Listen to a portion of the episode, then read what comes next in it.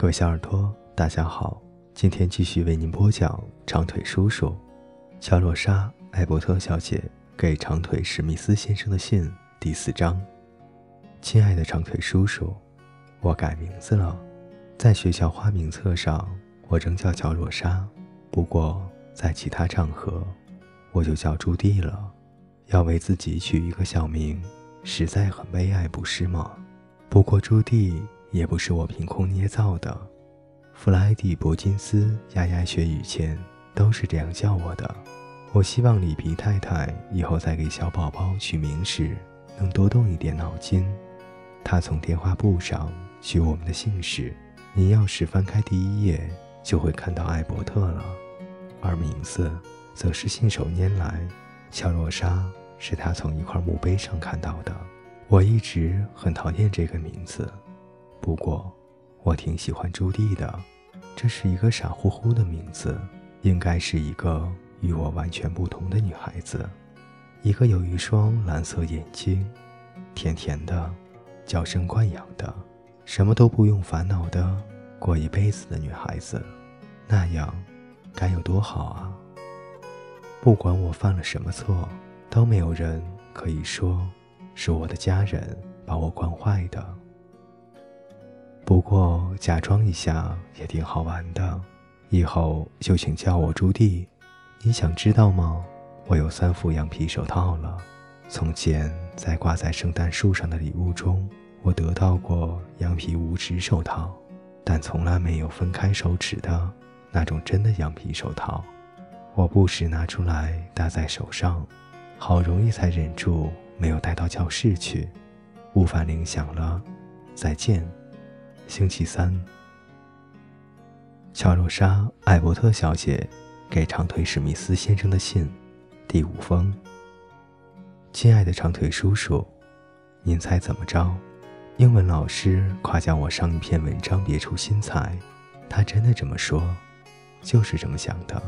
想想我这十八年来受到的训练，这似乎不太可能，不是吗？约翰·格里尔孤儿院的目的。就是要把九十七个小孤儿变成九十七个言行举止都一样的人。我不寻常的艺术天分，倒是在很小的时候就在门板上画的里皮太太培养出来的。我对小时候的家说长道短，希望您不要不高兴。不过您大权在握，如果我冒犯了您，您随时可以停止您的资助。这样说是不够礼貌。不过您不能期望我有什么教养，孤儿院毕竟不是淑女训练学校。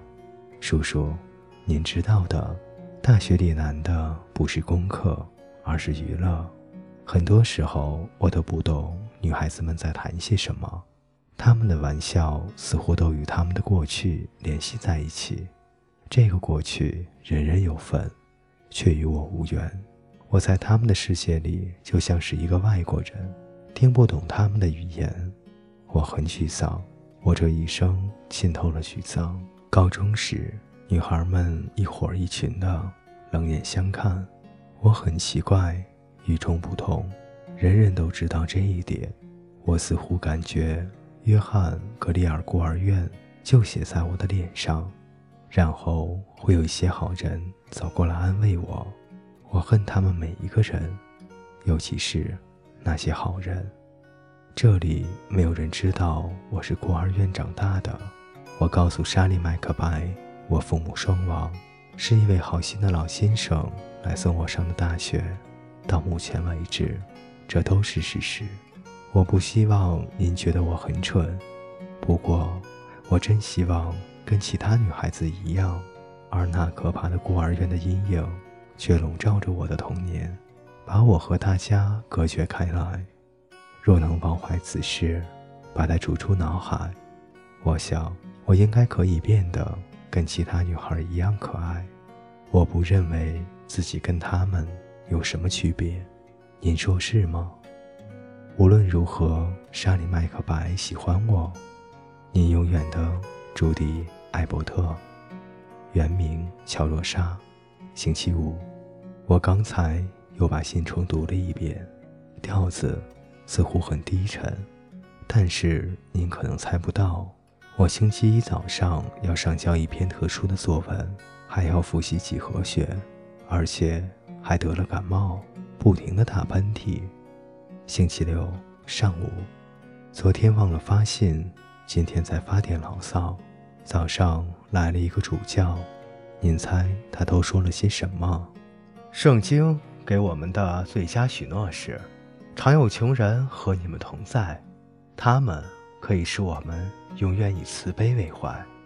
您瞧，穷人成了有用的家畜。